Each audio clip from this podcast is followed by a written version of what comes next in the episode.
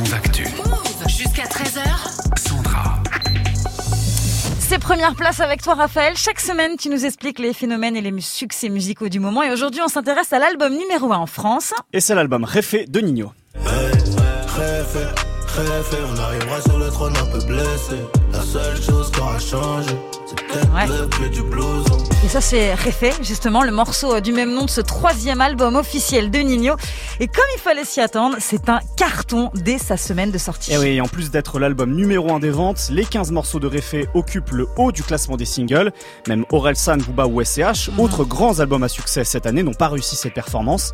Et puis Réfé, c'est la meilleure première semaine de démarrage sur Spotify cette année, la plateforme qui domine le marché du streaming en France.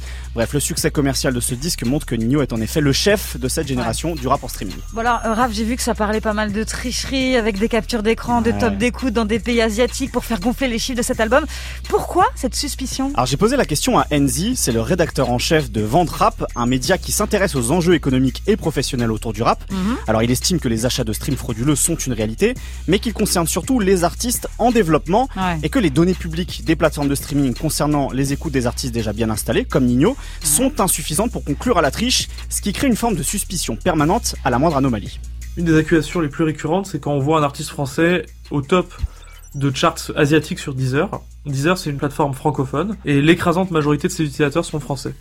Donc en fait, ça fait totalement sens que dans les pays asiatiques, ce soit des utilisateurs français de Deezer qui écoutent via cette application, et donc que le top soit dominé par des artistes français. Ces accusations de fraude, elles contaminent le débat public et elles nuisent aux artistes. Les accusations de triche sont compliquées à prouver dans le tête d'affiche, c'est aussi très difficile pour un artiste de prouver qu'il ne triche pas. Alors qu'en fait, euh, si on regarde la réalité, c'est que Nino est un des plus gros vendeurs, par exemple, de places de concert.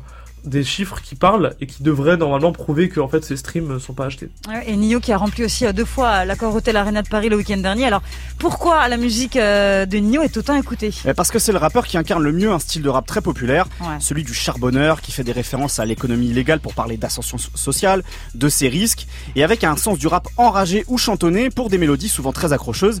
Malgré tout, sur Réfé, Nino reste un peu dans sa zone de confort. hein. Il n'a pas une plume plus élaborée qu'avant, il se livre assez peu, et il évolue pas beaucoup comparé à son album précédent, Destin, qui avait déjà été un énorme succès en 2019. Mais si les textes de Nino sont souvent un peu impersonnels, Réfé est encore un disque efficacement produit et exécuté avec maîtrise, sans dépasser du cadre, Hmm. parfaitement dans les standards de notre ère du streaming. En même temps, il est un petit peu à contre-courant de tout ce qui se fait en ce moment. Tu sais, tout le monde met des feats dans, des feats dans tous les sens. Ouais, c'est vrai. Et lui, il en a pas mis un seul dans cet album. Bah c'est quand même un truc de ouf. Bah, il a voulu euh, justement assu- assumer son ouais, statut de pense, chef ouais. justement et, euh, et dire que je peux faire un album qui cartonne sans collaborer alors qu'effectivement on est aussi à- avec cette ère du streaming à l'ère de la collaboration pour aller chercher les fans d'un côté et de l'autre. Bah non là en fait c'est ses fans à lui qui le portent. Pas mal. Merci beaucoup, Raph. Avec On plaisir. réécoute ta chronique sur move.fr. Bye bye.